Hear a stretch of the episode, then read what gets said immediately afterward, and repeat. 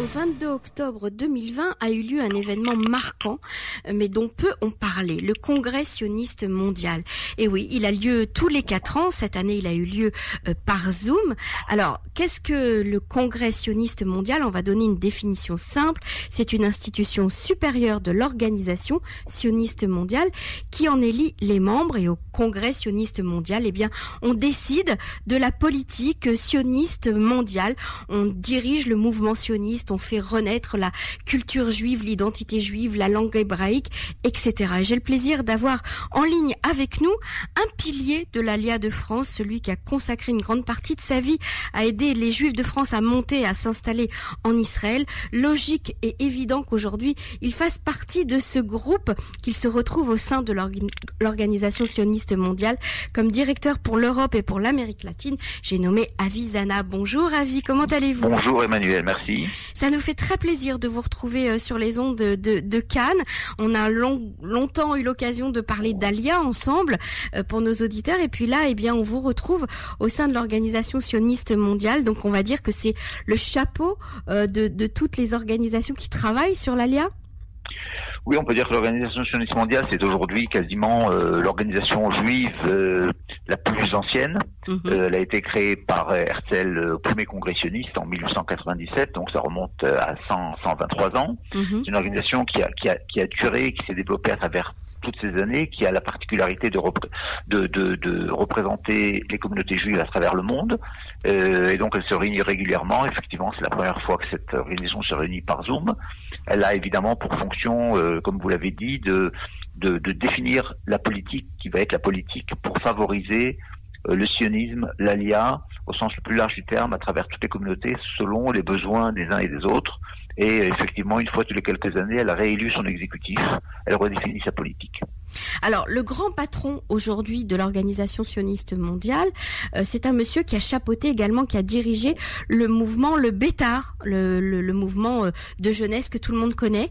Et euh, donc aujourd'hui, il dirige ce, ce mouvement sioniste. C'est assez logique en fait. On fait carrière dans, dans les institutions de, de l'ALIA, les institutions du sionisme, et puis on se retrouve grand patron de l'organisation sioniste mondiale. Oui, l'Organisation sioniste mondiale, il faut le savoir, est une organisation qui est politique, euh, qui est une représentation de la communauté juive israélienne à travers euh, la proportion d'élus au Parlement israélien et des juifs de diaspora à travers des élections communautaires euh, pour l'élection au congrès sioniste qui se font aussi dans ces communautés. À travers, à travers ça, nous obtenons un panel qui en général est représentatif de la majorité au pouvoir en Israël, mhm. puisque la, Knesset donne, à travers le nombre de députés, qu'ont chaque parti une proportion importante dans le, collège électoral de ce, cette organisation. Et donc, il est de tradition que le parti au pouvoir euh, est à sa tête, soit est à sa tête une, représentation à la tête du mouvement euh, euh, sioniste. Donc, aujourd'hui, c'est le Likoud alors, le Likoud qui dirige. Tout à fait. Et l'organisation sioniste mondiale, c'est qu'elle représente une coalition qui touche tous les partis de la politique israélienne. Et donc ça, ça permet beaucoup plus de consensus. On, on met personne sur la touche, il n'y a pas d'opposition.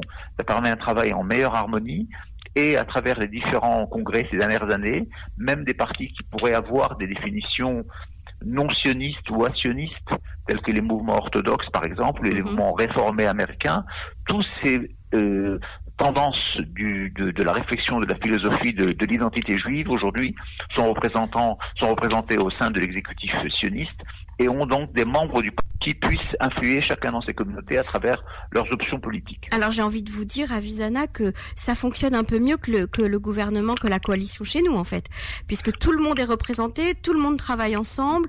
Des différentes tendances, et on parle de la gauche, de la droite, des religieux, mhm. des, des, des, religieux orthodoxes, et euh, ils arrivent à se, à se retrouver d'abord parce que c'est une cause, euh, j'allais dire, qui est relativement consensuelle. Je crois qu'aujourd'hui, mhm toutes les communautés juives à travers le monde ont une approche positive envers le sionisme. On n'est plus dans les, dans les périodes d'avant-guerre où il y avait des tendances bundistes ou des tendances antisionistes ou des tendances à part vraiment des, des minorités qui n'existent de moins en moins. Donc aujourd'hui, la centralité de l'État d'Israël, la positivité du message que transmet le sionisme à travers ses plus de 100 ans d'existence aujourd'hui est de facto euh, admise par quasiment euh, tout le monde. Et donc je crois que c'est aussi une belle victoire pour Herzl que, que, que, plus de 100 ans après son décès, aujourd'hui, le consensus soit quasiment total et que ces gens puissent montrer qu'ils travaillent en bonne intelligence mhm. et faire avancer une cause qui est une cause relativement consensuelle dans le peuple juif. et on, on, espère que ça puisse se faire de la même façon à la Knesset.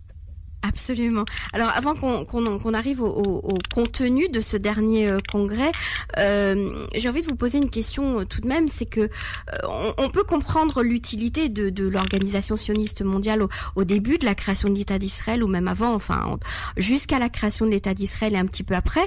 Aujourd'hui, on se pose un peu plus la question de l'utilité de, de, ce, de cette organisation. Est-ce que ce ne serait pas plutôt le bras d'Israël, un bras long euh, qui pourrait intervenir un peu partout dans les communautés juives du monde sans que ce soit Israël.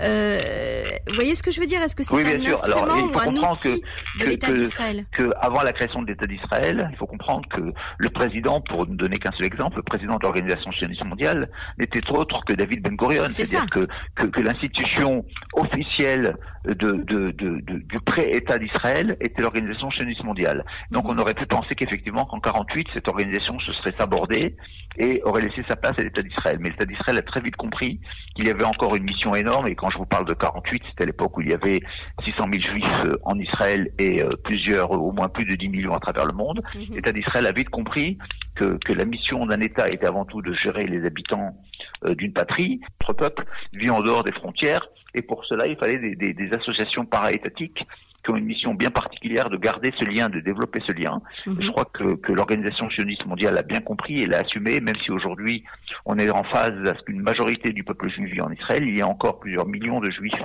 qui n'y vivent pas, mais qui veulent garder, qui veulent développer chacun à son rythme ce contact, cette relation avec Israël à travers l'étude de l'hébreu, à travers la connaissance d'Israël, à travers des voyages, à travers l'éducation juive, à travers mhm. euh, une, des, des, options d'installation en Israël. Et tout ça, effectivement, ne peut pas se faire, ne devrait pas se faire, en toute logique, effectivement, par l'État d'Israël, qui a, qui, a, qui a, pour fonction euh, officielle, comme tout État, de s'occuper de ses citoyens. C'est ça, sinon ce serait de l'ingérence dans, dans, dans, Voilà, tout à fait. Donc, je crois que c'est une, une, fonction euh, très importante, une fonction qui, qui, qui va avoir encore de nombreux défis, de nombreux projets. Je crois que c'est une partie du challenge de ce 38e congrès, c'est de, Alors, de retrouver, de renouveler. Alors, de ce 38e congrès, quels ont été les moments forts? Alors les, les, les, moments forts, bon, il y a toujours évidemment une dimension politique qu'on ne va pas aborder aujourd'hui, qui est effectivement de, d'essayer d'avoir, chacun veut avoir le plus d'influence, chacun veut toucher au maximum euh, le public qui lui est cher, parce que chacun effectivement est proche plus ou moins de certaines communautés, de certaines influences, de certaines, comme comme dans toute incidence politique. Mais une fois qu'on a franchi ce cap, euh, encore une fois, comme je l'ai dit tout à l'heure, le, le, le message fondamental du sionisme et du sionisme réalisateur, c'est de faire en sorte que les juifs du monde aient d'abord leurs yeux tournés vers Israël, et s'ils peuvent, plus que leurs yeux, qui, que leurs pas, puissent avancer petit à petit vers Israël. Et donc, il mhm. faut développer euh, il faut développer des projets dans le domaine éducatif. Il faut savoir qu'il y a qu'il y a énormément, il y a des centaines de, de de, professeurs euh, qui sont envoyés dans les écoles juives à travers le monde. Il y a des, des, des, des centaines de, de classes d'Ulpan qui sont organisées à partir d'Israël à mhm. travers les communautés. Il y a des camps de jeunes euh, pour les vacances pour la, la, la, la connaissance euh, d'Israël, du sionisme. Il y a énormément d'activités euh, à l'intérieur euh, des communautés, chacune en fonction de ses besoins. Des jeunes filles qui sont envoyées, dans le cas du Shirut Lomi, pour enrichir euh, l'étude dans les écoles.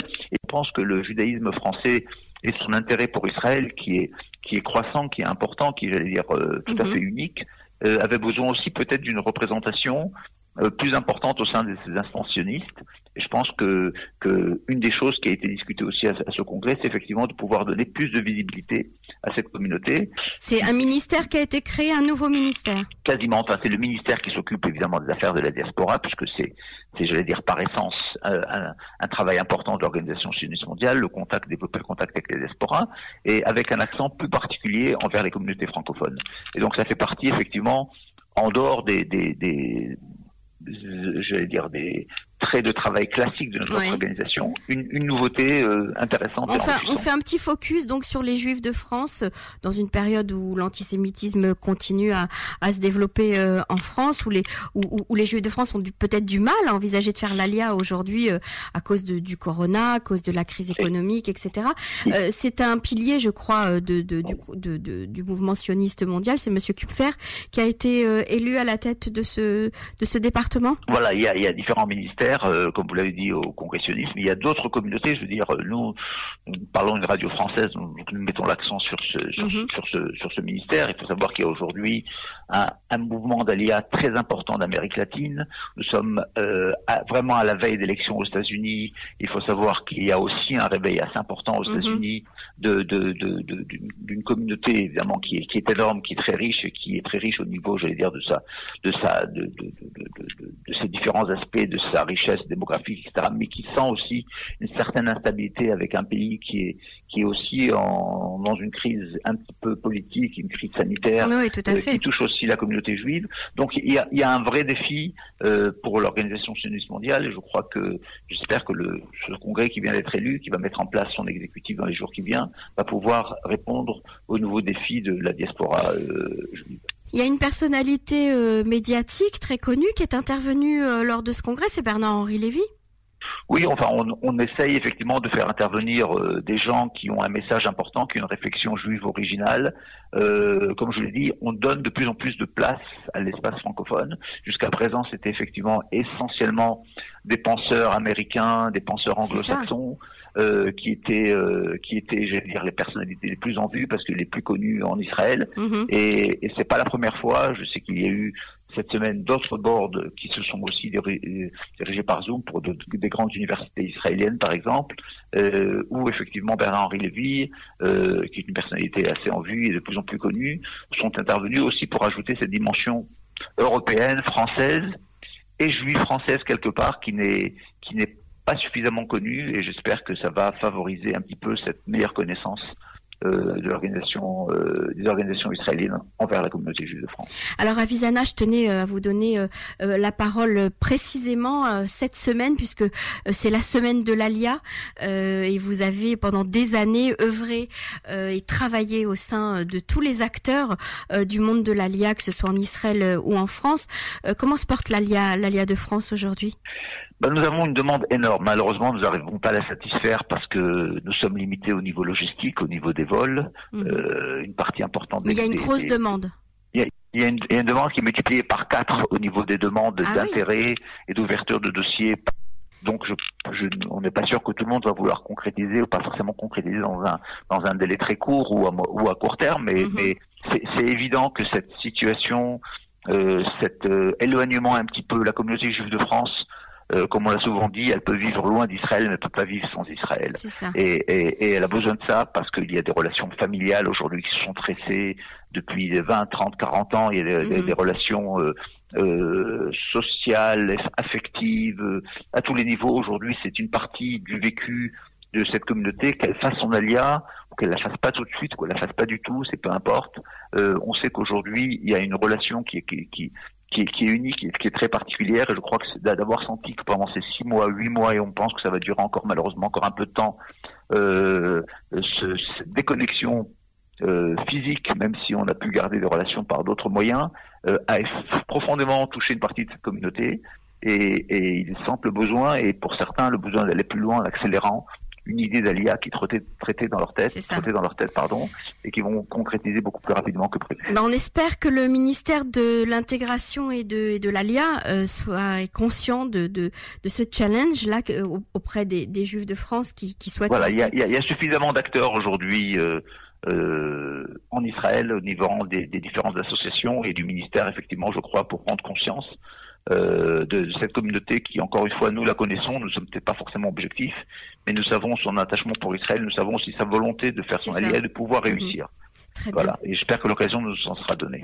Tout à fait. Merci beaucoup, Avisana, d'être intervenue sur les ondes de Cannes. On vous retrouve très bientôt. Au, revoir.